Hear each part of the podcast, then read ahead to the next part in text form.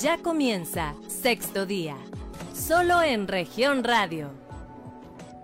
Muy buenos días, tardes o noches, dependiendo de dónde nos escucha, sigue y comparte esta transmisión de sexto día, un espacio de información, análisis y conversación aquí en Grupo Región para todo el estado de Coahuila a través de sus cinco estaciones, por la 91.3 de FM en la región sureste, por la 91.1 de FM para las regiones centro carbonífera y cinco manantiales, por la 103.5 de FM para la región Laguna y de Durango, por la 97.9 de FM para el norte del estado desde Piedras Negras y más al norte aún, en la 91.5 FM en Acuña, Jiménez y del Río, Texas. Además, por la página de Facebook Capital Coahuila. Hoy vamos a hablar de la muerte, de esta circunstancia eh, de la vida forzosamente, en la que trataremos de hablar si es un final o es una transición, si es parte de un proceso, de un ciclo y cómo hablar y abordar este tema. Estaremos conversando con Irma Guadalupe Martínez Nandín. Ella estudió la maestría de tanatología, duelo y sentido de la vida y el doctorado en tanatología. Tiene seis años haciendo este llamado acompañamiento de duelo. Durante 40 años trabajó en la Secretaría de Educación y hoy nos va a platicar y va a conversar sobre este tema, eh, que es un tema de los que nadie quiere hablar, de los que rara vez se lleva usted a la mesa de conversación con su familia porque llama la mala suerte, eh, porque cuando llega es porque ya le tocó a un familiar o a un ser cercano y pues nunca lo queremos eh, conversar, tocar, llamar y mucho menos prever. En una cultura como la nuestra, en donde el Día de Muertos se convierte en celebración, el resto del año la muerte es cuestión de tristeza, duelos, ciclos mal cerrados y hasta depresión. Hablaremos también del duelo, un proceso eh, al cual le pusimos atención hasta que nos lo quitaron. En medio de una pandemia por COVID, vivimos la cancelación de todos nuestros ritos que de alguna manera pues nos hacían parte de un proceso para finalmente sanar pero este queremos ya estar conversando con nuestra invitada y pues primero Irma Martínez Nandín, platícanos un poco de quién eres y cómo llegaste a involucrarte en este tema de la tanatología. Bien. Primeramente, pues eh, llego al tema de la tanatología, un día inesperado, un día impredecible, pero al cual agradezco mucho. Fue encontrar un anuncio donde venía un diplomado en tanatología que lo impartiría la Ibero en coordinación con el Instituto de Tanatología de Monterrey. Ahí me llamó mucho la atención y más me llamó la atención cuando en la entrevista la persona que me hizo este favor de atender mi llamado me dice, eh, ¿cuál es el objetivo de que tú estés aquí en este diplomado? Le dije, buena pregunta. Mi objetivo, dijo, cuéntame de tu vida. Y pues bueno, dentro de mi vida había pérdidas como en la vida de todos los seres humanos. Y me respondió, esto no va a resolver la muerte, pero esto te va a dar herramientas para que tú vivas diferente la muerte. Y ahí dije yo, ¿de qué se trata? ¿Cómo es ese vivir diferente? Pues conforme fui entrando en este campo de la tanatología, me doy cuenta entonces de que armé un pequeño eslogan de vida y dije, conocer la muerte para vivir la vida. Y ahí me doy cuenta entonces que la vida, con sus pérdidas, hay muchos momentos donde nos deja sobreviviendo. ¿Por qué? Porque pasa un evento, yo digo ya lo superé, me quedo con él y la verdad es que no, sobrevivo a él. ¿Por qué? Porque hay muchas maneras de que siga conmigo. Algunas podrán ser positivas, algunas otras no tanto. Pero ahí descubro entonces, es mi primer encuentro con la tanatología.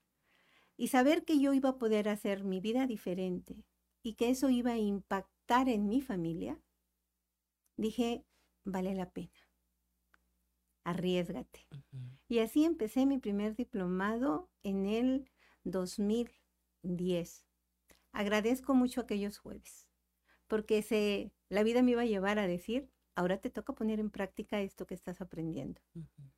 Mi hija de 15 años me dice, mamá, creo que es tiempo de que me des permiso de salir de casa, de ir y decir entonces yo, a ah, caray.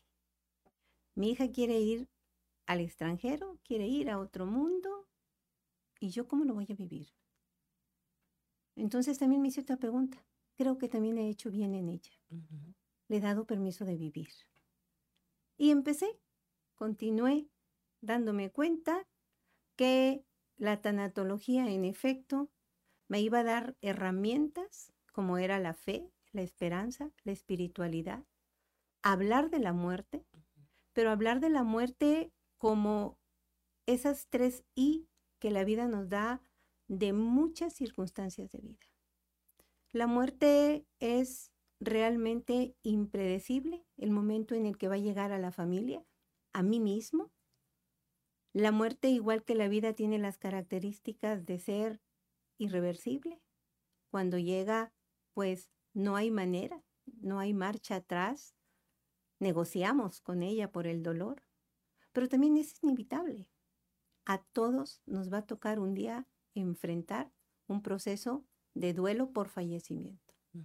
Pero luego me doy cuenta que hay muchos otros procesos de duelo. Si dejé un trabajo, si me dejó mi pareja. de alguien o de algo, ¿no? Correcto. Hay muchas maneras de perder situaciones a las que a mí o me generaron apego o me generaron necesidad. Y eso era bien importante que yo lo empezara a distinguir en mi propia vida. Entonces ahí empiezo a ver, bueno, ¿cómo vivo? ¿Vivo con apegos? ¿Vivo resolviendo las necesidades de los demás? ¿Cómo estoy viviendo? Y vuelvo a captar ahí la esencia de la tanatología. ¿Cómo decido vivir lo que ya no pude cambiar? Porque la realidad es esa. Hay muchas circunstancias que no podemos cambiar. Entonces, ante todas esas circunstancias, solo te queda esa última libertad que me encanta de el libro El hombre en busca de sentido de Víctor Frank. ¿Qué pasa? Ya no puedo cambiar esto. Ya aquella persona que amé murió. Tal vez ese divorcio que no esperaba se generó. Tal vez ese trabajo ya no lo tengo. Tal vez esa casa ya no me pertenece. Tal vez mi hijo ya creció, ya no está. Tal vez mi madre se me adelantó, ya tampoco la tengo. Tal vez vuelvo atrás a mi pasado y digo, tampoco tuve un padre. Y empiezas a hacer ese recuento de vida que te permite hacer contacto con las pérdidas. Y en este libro, en El hombre en busca de sentido, Víctor Frank dice, la voluntad, la única voluntad que el hombre realmente nadie le puede quitar, es esa decisión de cómo decide vivir eso que ya le tocó vivir y que quieras o no, tocó. Y si ya tocó, ahora sí, ¿cuál es tu valor de actitud? ¿Cuál es tu valor de creación? ¿Y cuál es tu valor de interpretación ante eso que te tocó? ¿Cómo lo quieres sacar adelante? Y cuando eso llega, agarro ese vamos a decir, esa definición de tanatología que me encanta. La tanatología es una ciencia al servicio de la vida. La tanatología es humanizar la vida.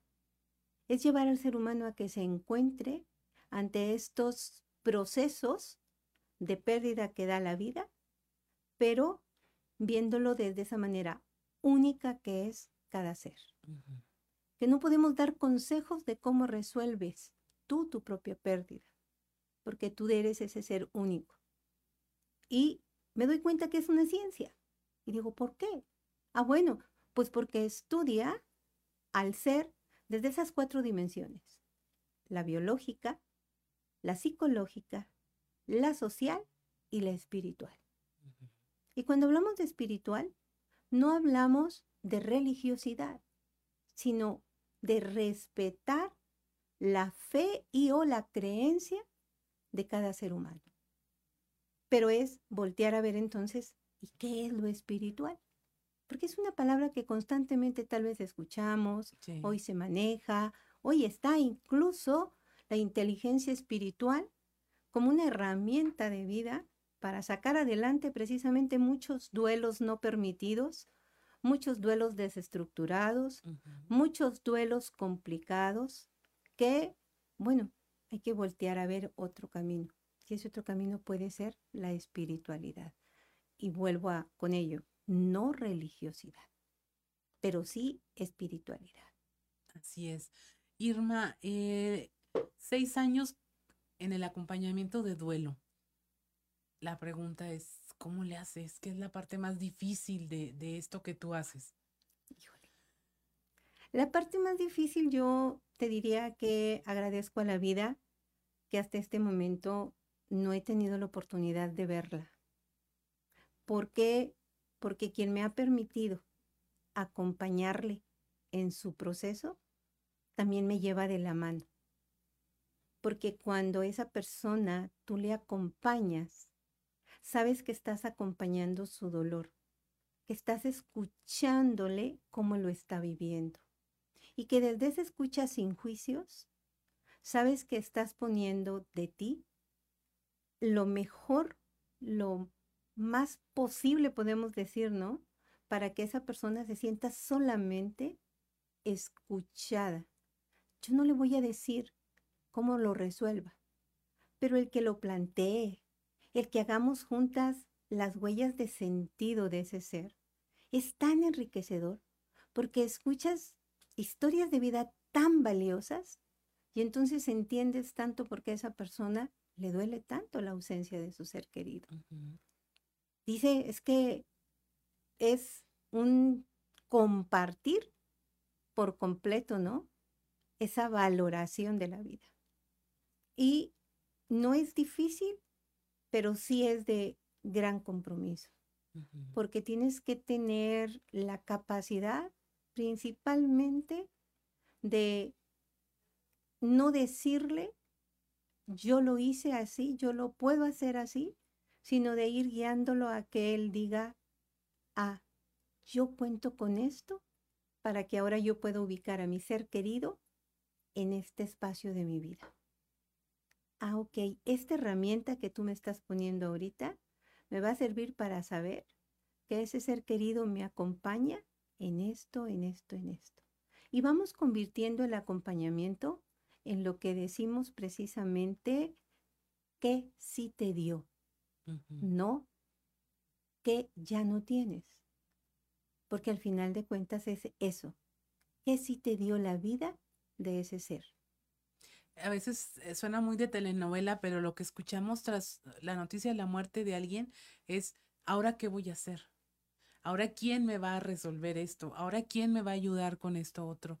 Y es una parte importante que también se tiene que trabajar porque a veces se olvida la, la suficiencia propia o la capacidad propia de resolver esas cosas y ya se queda realmente con, con lo valioso de la persona que ya no está. Ya no es todo lo que hacía por mí, sino todo lo que hacía conmigo. En efecto. Es por eso regresarlo a, no lo tienes físicamente, pero hay enseñanzas que no se van de ti. Y con el paso del tiempo, que el tiempo por sí solo no resuelve, el tiempo por sí solo nos dicen, es que dale tiempo, es que el tiempo te ayudará, Sí. es que Él está en un mejor lugar, es que Dios así lo quiso. Dios necesitaba un ángel. Dios necesitaba un ángel.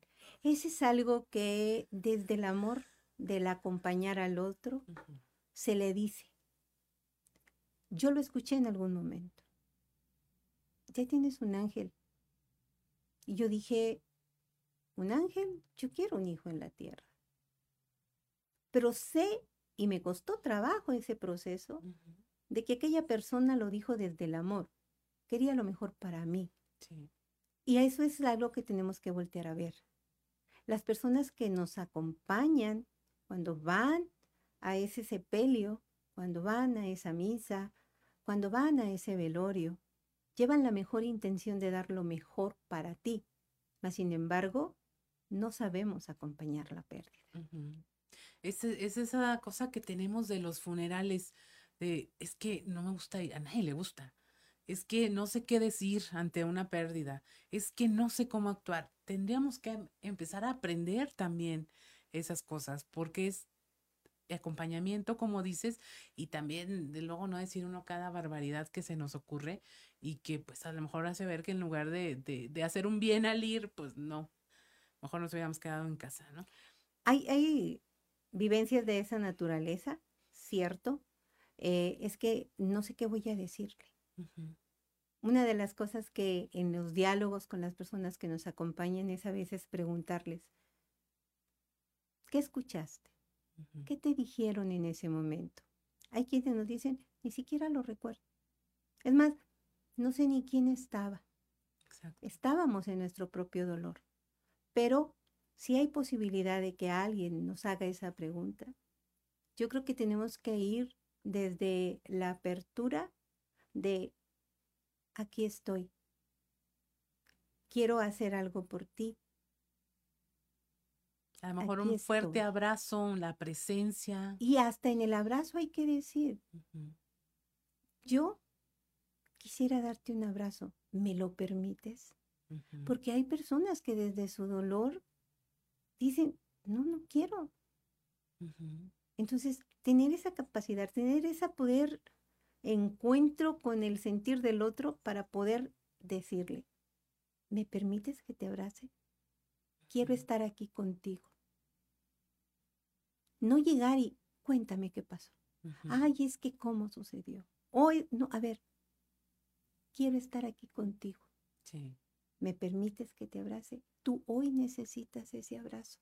Nos podemos dar este abrazo. Creo que son un lenguaje que no hemos aprendido porque también a veces vamos desde nuestra propia necesidad. Y desde nuestra propia necesidad acompañamos a la otra persona. Pero aquí hay que despojarnos de nuestra necesidad para que el otro nos se permita sentir, vaya. Que se permita sentir, ese es un permiso que no nos damos frecuentemente y luego está ya por donde menos uno lo esperaría. ¿Cómo cuando entramos en contacto con la muerte, la noticia de, la muerte de un ser querido, se atraviesan varias etapas. Eh, tengo entendido que es incredulidad, que luego se enoja y luego la aceptación.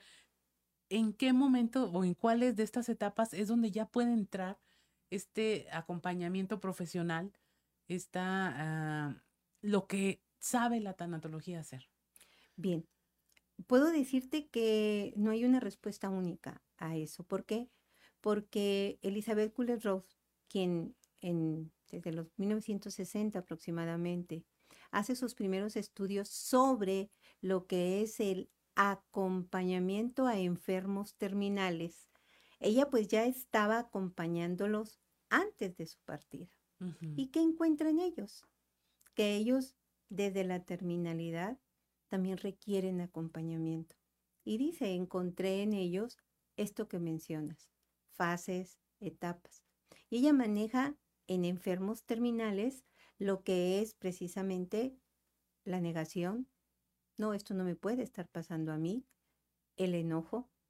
¿Por qué? ¿Qué hice mal? Yo hice las cosas bien. La negociación.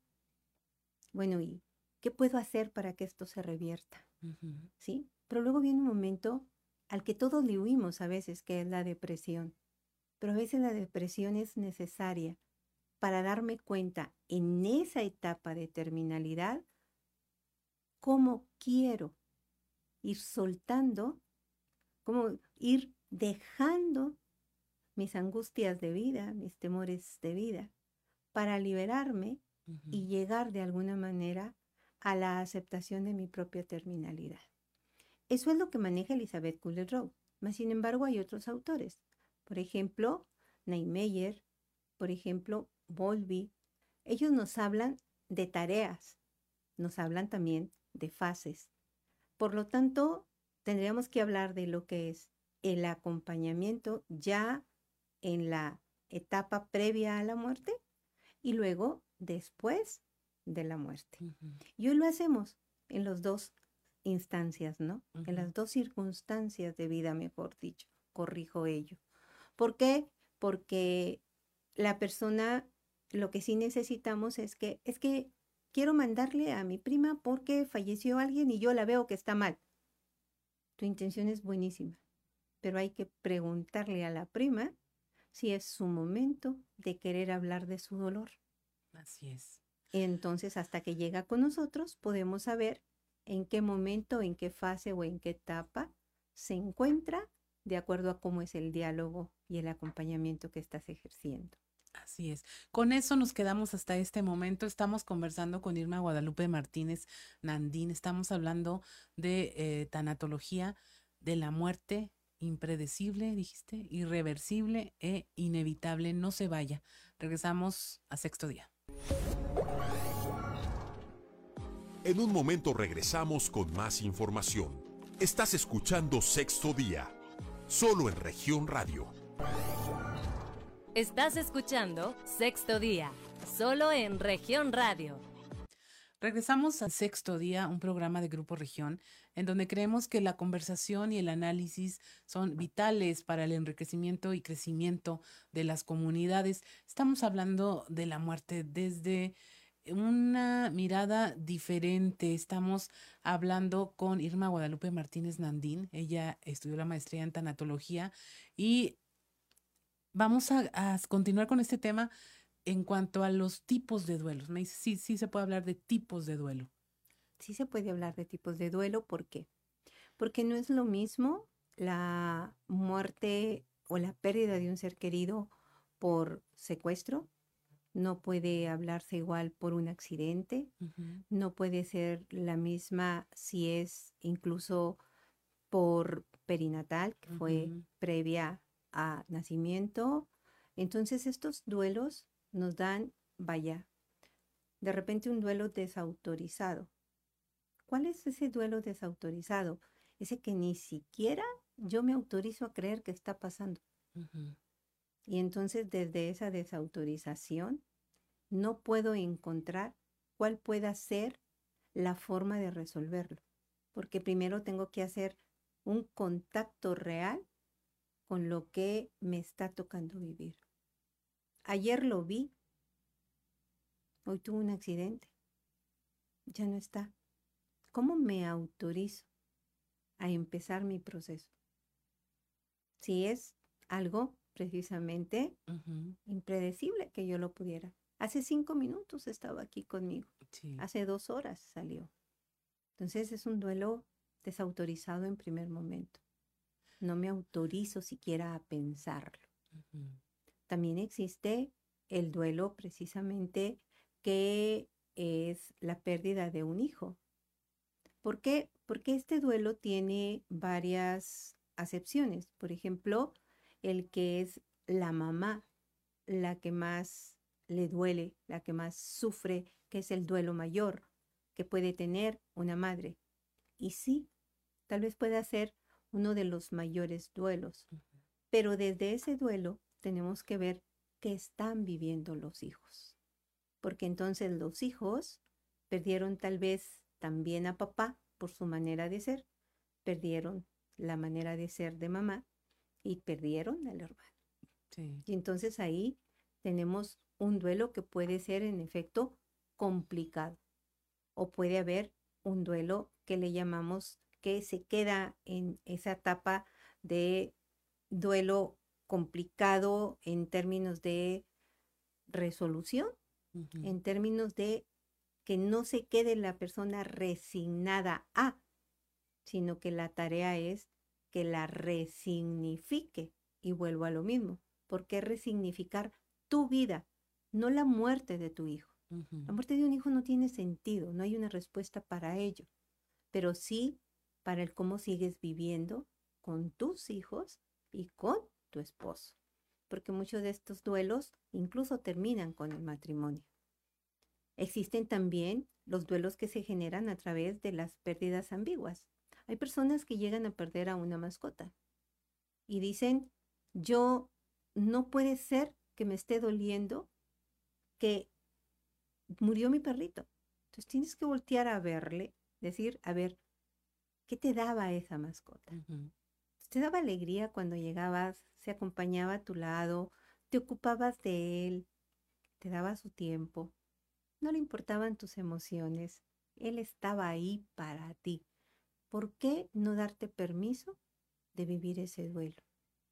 Pero entonces ahí nos dicen es que no, no tienes ese permiso, no, estás desautorizada para ese duelo. Entonces, sí hay diferentes de duelo, tipos de duelo y son también por el tipo de pérdida y la persona que está falleciendo. ¿Cómo podemos saber o detectar que alguien no está viviendo un duelo, no, no se puede decir apropiado o sano? Sí. Que esté encaminado a, sanar esa parte. ¿Cómo saber que no, que no ha sanado, que hay un tema pendiente que tendríamos que acompañarle de otra manera? Bien, eh, podemos saberlo de acuerdo a las preguntas que, vaya, con las que más nos encontramos en el consultorio es esa. Es que yo no sé si estoy sanando, pero la verdad es que yo eh, no permito que del cuarto se mueva una sola cosa. El cuarto ya pasó tanto tiempo y está tal y como estaba antes de que él falleciera. Ok. ¿Qué te resuelve que ese cuarto esté así? ¿Qué, ¿Qué pasaría si haces modificaciones? Bien. ¿Cuál es darnos cuenta otra vez de que no hay un proceso de duelo?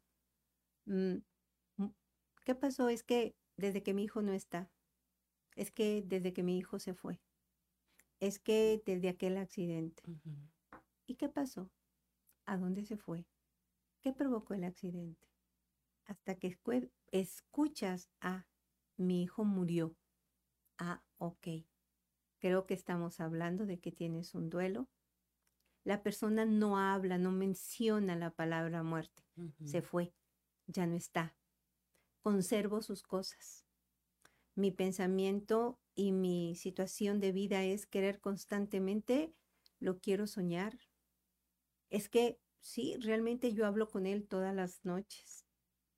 Y empieza a tener manifestaciones, por eso decíamos, es un proceso biológico, cognitivo, social, se empieza a aislar, empieza a tener pensamientos donde únicamente lo importante es cuando hablo de él, ya no quiero tocar otros temas, me refugio única y exclusivamente en lo que a mí me resuelve esta ausencia. Ya no quiero.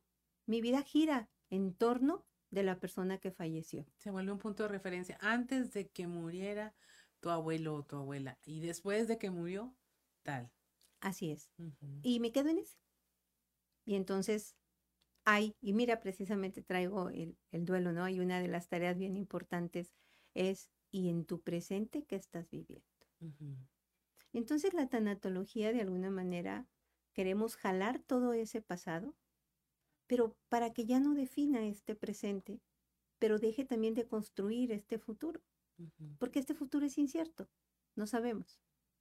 Pero entonces jalamos ese pasado porque ese pasado fue vida de esa persona. La muerte no es ese último instante nada más, ¿sale? En ese instante se queda la persona, no, es que el día que murió pasó esto, esto, esto, esto. No, pero el día que murió esto, esto, esto, esto. Y es que el día que murió. Entonces es, ¿y los otros días? ¿Qué pasaron en esos otros días? ¿Cómo convivías con él? ¿Qué era lo que te gustaba que hacía? Y si convertimos todos esos años, así sea un año de vida, ese año, ¿cuántas horas tuvo? ¿Cuántos momentos de encuentro con él tuviste? ¿Por qué quedarnos, tal vez, en las horas que fueron sus últimos momentos de vida y eliminamos su vida. Entonces es poner atención en esas circunstancias para decirnos, bien, la persona trae, pero yo no lo puedo juzgar, yo no le puedo decir, es que tú no has superado ese duelo. No, si yo ya, ya lo superé. Porque piensas que ya lo superé. A mí me encantaría escuchar porque tú dices que ya lo superaste. Ah, porque ya no lloro con él. ¿Y qué has hecho con las cosas de él? Ah, no, yo sí no dejo que su cuarto esto, ¿no? Entonces, pero es preguntarle a la persona. Y en el caso de los niños, Irma, ¿cómo darnos cuenta eh, con ellos? Porque venimos de una cultura donde ocultamos la muerte. Les decimos, se fue al cielo. Eh, ocultamos féretros. Este, en muchas ocasiones los niños no van a un funeral. Eh, se evita, hay, hay creencias de que no, no lleves a los niños al panteón porque se les pega un espíritu o lo que sea. Y no los dejamos, pero ellos ven, sienten la ausencia ven el dolor alrededor de la muerte de alguien y, y cómo darnos, primero cómo hablar de la muerte con ellos y luego cómo saber cómo lo están llevando. Qué importante tu, tu pregunta, de verdad, porque pues esperando que esa vida de ese niño tenga muchos años más por vivir, pues el mejor deseo es que los viva de la mejor manera, ¿no? Y sí, yo no puedo decir que es error decir tal vez se fue al cielo, pero el niño se pregunta, ¿cuándo? ¿Por qué? ¿Cómo? ¿Y dónde es ese cielo? Y si me quería mucho, ¿por qué no se despidió de mí? Yo también podía ir al cielo con él. Y el niño empieza a hacer sus propias preguntas y respuestas. Entonces, él se fue al cielo, eh, sería poder decirle al niño, él está en un lugar donde su cuerpo ya descansa, pero todo lo que fue su amor, su vida, tú y yo lo podemos reconstruir a través de los recuerdos que tú vas a ir guardando y ubicando, tal vez en el cielo más cercano que es tu corazón. Y entonces los jalas a, está aquí en ese recuerdo en ese recuerdo que tú le ayudas a fabricar. ¿Quieres que le hagamos un dibujo? ¿Quieres que hagamos un cuento de lo que pasaba con el abuelo? ¿Qué te acuerdas del abuelo? ¿Por qué sí es importante que los niños tengan al menos la visión de lo que es un féretro? Porque para ellos, tal vez, si tú les dices en algún momento, tal vez no lo recuerdes, pero tú estuviste conmigo. Y mira, la muerte es que todos tenemos cierto tiempo para disfrutarnos juntos, físicamente, pero hay un momento en donde ese tiempo se agota de manera impredecible para alguien. El tiempo de vida se le agotó a tu abuelo, se agotó en mamá, se agotó en papá. ¿Por qué? Y puedes hacer un ejercicio con ellos, ¿no? Mira, este listoncito puede ser la vida de alguien que tuvo para disfrutar 90 años, pero este es el de alguien que duró tal vez 30. ¿De qué tamaño quieres hacer el de, bueno, hasta ahí llegó y esto nos va a dejar lleno de recuerdos, pero que tenga contacto. En efecto, creemos que evitar el dolor de los niños es, ay sí, es que es lo mejor, que no sufra. Y lo hacemos ante todas las circunstancias de vida. Es más, que no se dé cuenta, pero a veces hacemos que se den cuenta de cosas peores. Entonces, al niño se le acompaña de acuerdo a su edad, porque hasta los 5 o 6 años, el niño no sabe que, ah, es que se fue al cielo, el niño se va a jugar, al rato regresa. Sí. Ah, bueno, Ah, es que mi abuelito se fue al cielo, al rato viene. Oh, esa idea tan peligrosa, yo me quiero ir al cielo también. Claro, porque además mi abuelito yo lo había visto muy enfermo y desde que ya no está aquí, desde que está en el cielo y me dices que está mejor, ah, bueno, pues entonces el cielo es un lugar donde tal vez se puede quitar las posibilidades de sufrimiento, que esa es otra de las palabras que tenemos que tratar, ¿no? Sí. Porque el sufrimiento es ese sentir que requiero, es ese camino que requiero para poder sacar adelante mi duelo. ¿Por qué? Porque el sufrimiento de alguna manera son verdades que me estoy diciendo en el proceso del duelo, porque la verdad real todavía no me la puedo decir. Entonces necesito ir por ese camino del sufrimiento para encontrarme con el dolor. Y ya cuando me encuentro con el dolor, puedo decir que he empezado a hacer lo que le llamamos la resignificación de mi vida con la muerte. Ya, ya estamos por terminar este corte, Irma, pero al volver me gustaría que habláramos de esta idea eh, que tenemos como muy preconcebida de que todo fallecido es santo. Y también tiene una carga muy fuerte para quienes se quedan eh, en, la vida, el, tener que verlos así, eh, en, esta dimensión de santidad, donde no me puedo quejar de la persona, no puedo reclamar, no puedo enojarme, este, porque, pues no, en México cada persona que fallece se convierte en un santo. No se vaya, estamos hablando, yo pensaría que ya estamos hablando más de la vida que de la muerte. Entonces, eh, no se vaya, estamos en sexto día, eh, regresamos. En un momento regresamos con más información. Estás escuchando Sexto Día, solo en región radio. Estás escuchando Sexto Día, solo en región radio. Regresamos a sexto día y estamos conversando con Irma Martínez Nandín. Ella es tanatóloga con mucha experiencia en este tema y ahorita eh, nos quedamos con este pendiente de hablar de nuestra muy, eh, no sé si ocurrirá en todas partes del mundo, pero en México sí, que la persona que fallece se vuelve prácticamente un santo. Y lo comentábamos antes de, entrar al aire, eh, que en los casos de la viudez, particularmente tenía un peso importante esta figura, ¿no? Definitivamente. El hecho de que vamos a un funeral, nos acercamos y decimos, tan bueno que era. Sí, tan bueno que era. Él no merecía vivir, no merecía morir. Es que era muy bueno. Luego platicas más adelante y encuentras, pues no, si de repente tenía enojos con la esposa, si era una persona casada. De repente pudo haber regañado a un hijo, si era un padre normal. De repente pudo tener diferencias con el vecino, porque era un ser social que tenía, de acuerdo a nuestras emociones, reacciones agradables o desagradables, ¿no? Porque las emociones no son ni buenas ni malas, son solamente emociones agradables y desagradables. Y desde ahí, como es esa energía que nos hace actuar, entonces podemos tener esas actuaciones de vida que puede ser agradable o no agradable, pero también a juicio de quién. Lo más importante es poder llevarles que esa persona, como fue, tuviste la capacidad de amarla.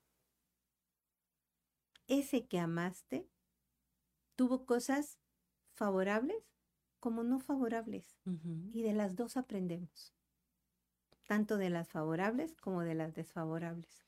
Entonces, poder guiarle a decir, no lo pongamos, no lo idealicemos, porque era un ser humano como tú, como yo, que en la convivencia generamos este tipo de actuar.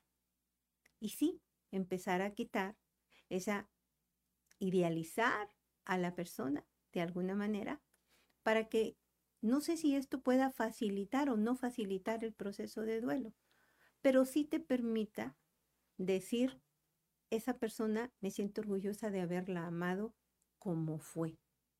Y desde lo que fue, se queda en mí. Y a la par de ese tema me gustó mucho y como no soy muy buena para aprenderme algunas frases, pero sí me quise traer una que me encanta porque dice, solo las personas que son capaces de amar profundamente pueden sufrir también una gran pena. Entonces, ¿esto qué nos dice? Esa persona que se fue no es un santo, es una persona que amaste. Y lo que te duele es eso, el amor que le tuviste y que hoy te hace extrañarlo, pero lo amaste como era.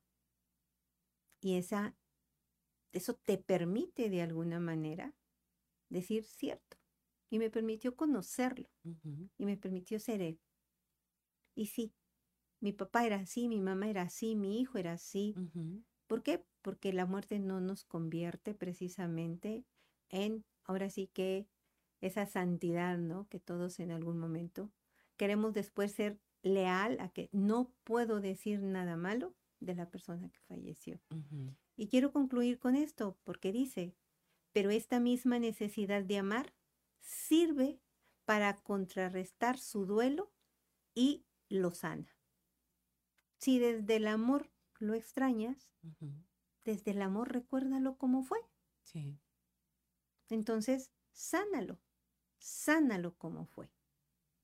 Y así podrás encontrar esa relación de vida en que, ok, me siento tan feliz de haber amado a mi padre como fue y no tengo nada que decir de él que me haga daño, porque puedo reconocer lo que fue sin juicios.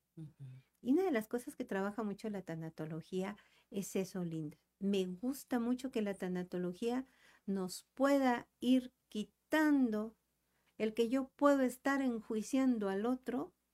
No, lo que tú haces está bien. No, está mal. No, es que debe ser así. No, es que debe de ser acá. No, es que yo resolví así. A ver, no.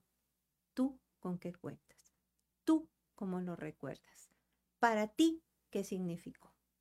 Porque en una misma familia, luego juzgamos es que yo a él ya lo veo muy contento y apenas hace un mes murió mi papá y nosotros cinco estamos que no nos calienta nada. A ver, él, tú lo ves de cierta manera, no lo interpretes, solo él sabe cómo lo está viviendo. Si tú lo vives de esa manera, adelante. Entonces, desde la tanatología empiezas a ver a esa persona como ese ser humano capaz de vivir y no expresar juicios de valor hacia cómo la otra persona vive sus pérdidas.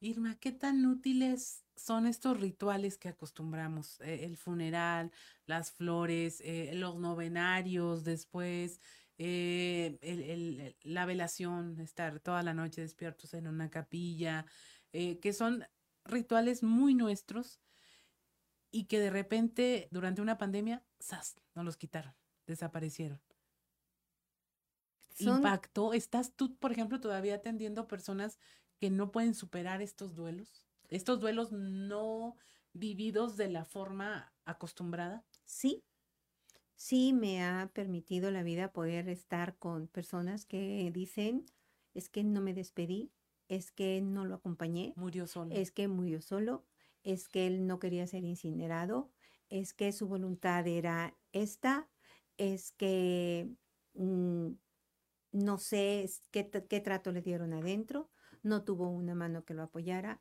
y empieza este camino que decíamos del sufrimiento. Hay que decirnos ciertas cosas porque la verdad es que a mí me duele no haber estado cercano a él. A mí me duele no haber estado cercano a esa persona, pero todavía no puedo entender que yo no, no fue que yo no quise, la vida no me lo permitió. Y en ese camino es empezar a transformar. Ahora sí que teníamos acostumbrado que la manera de despedirnos era esa. Y lo velo toda la noche, cumplo con su última voluntad, que ese es un tema bien importante. Una de las cosas que manejo mucho es, hay que valorar mucho cómo hacemos esa última voluntad de cuando yo me muera te quiero que tú hagas esto, esto, lo otro, cuando debemos dejar la libertad a que la persona que va a vivir mi ausencia haga lo que él requiera, lo que esté a su alcance hacer. ¿Cómo despojarnos de eso, no? Sí, no, está bien difícil. Es poder decirle al otro, es tu momento. Y entonces retomo lo que me dices, la misa, los novenarios, es no para la persona que fallece, es para la persona que se queda en duelo. Y si él siente que le resuelve hacerle el novenario, el novenario es para ellos. Y a veces es un proceso bueno, porque sigue haciendo contacto con la ausencia de la persona que ama. Y es ese proceso de darme cuenta, ah, ok, sí, ya murió, entonces puedo hacer contacto con ellos, ¿no? Porque no nos hacemos contacto con su ausencia hasta que va pasando el tiempo, de alguna forma. Entonces, todo esto ayuda a la persona, no es para el fallecido, es para los que nos quedamos después de la muerte de ese ser. Yo necesito hacerle la misa. Hágale la misa. Si a través de esa misa usted siente que le está dando algo. Qué importante eso que estás diciendo, porque también somos muy de que, no, es que dijo que quería que sus cenizas se tiraran en el mar. Y, y, la gente de, pues sí, pero ¿cómo le hacemos? No podemos pedir vacaciones para ir, este, o es que dijo que le llevaran mariachis, pero a mí eso se me hace una fiesta, a mí no me gusta. Y llevo los mariachis porque así lo dijo. Habrá quien lo tome como el cumplir su último deseo me ayuda a mí. Bueno, ahí hay que hacerlo. Claro, definitivamente. Si estás en la posibilidad y te resuelve, agradecele a la vida. Ten ese sentido de gratitud de que te puedes dar hasta el último momento algo que él pidió. Pero voltea a ver también que eso algo que le estás dando, también qué te está dando a ti. Sí. Entonces, ok, me está dando pues satisfacción, me está dando encuentro, me está dando amor, me estoy permitiendo sentirme en esa conexión de amor con esa persona. Y entonces, vívela. Es tu momento de vivirla. Entonces, no se convierte en recetas. No hay recetas en esto porque a todos nos resolverá algo diferente. Hay quien hace la misa cada mes, hay quien las hace cada año, hay quien hace el novenario, hay quien tiene, pero eso les resuelve. Y si tú tienes fe en eso y eso te resuelve, adelante. Pero no obliguemos a que otro lo viva o lo haga porque a mí me resuelve. Tenemos que ser muy respetuosos de cómo cada quien vive sus duelos. Así es. Y no llevarlos a que lo vivan como yo. Irma, pues mucho que hablar sobre este tema y pues este fin de semana más, pero eh, ¿a dónde te pueden localizar? ¿Dónde te pueden buscar en alguna red social? Eh, ¿Cómo se pueden comunicar contigo quien eh, sienta esta necesidad de recibir este acompañamiento? Te comparto, en redes sociales no las manejo mucho, no soy en, vamos a decir que ni en página de internet ni esto, pero les comparto siempre cuando he tenido la oportunidad de dialogar sobre este tema. Mi teléfono personal es el 84 44 27 03 17 y como le digo a las personas que nos permiten acompañarnos sin títulos de nada, simplemente mi nombre es Irma Guadalupe. En el consultorio le digo, Lupita, Irma, como te haga sentir bien llamarme, porque esto es un acompañamiento, este es una escucha, este es verte como ese ser que tal vez como ese ser me vi yo en algún momento dado. Mm, claro. Ahí te pueden eh, ubicar para hacer una cita, para agendar algo. Es mi único teléfono de contacto, me pueden mandar un WhatsApp, tengo mi propio consultorio y ya cuando la persona lo requiere, me hace el contacto por WhatsApp, ya le envío la, ubicación, nos ponemos de acuerdo en sus posibilidades de horario y si hay manera de agendar lo más rápido posible, lo hacemos porque esa fue una de las cosas de enseñanza que nos deja la tanatología. Pues muchas gracias, Irma. No me queda más que agradecerte encarecidamente que nos hayas acompañado en este programa y a usted eh, que nos escuchó. Eh, compártalo, estamos en redes sociales y puede usted compartir el contenido de este programa en todas las plataformas. Y lo que siempre le decimos es, convérselo. Lo peor que usted puede hacer es no platicar de estos temas. Mejor hágalo. Y qué mejor si de la mano de alguno profesional que le pueda ayudar con este tema. Mi nombre es Claudia Olinda Morán y esto fue Sexto Día. Te esperamos el próximo sábado a las 10 de la mañana. Hasta el próximo Sexto Día, solo en región radio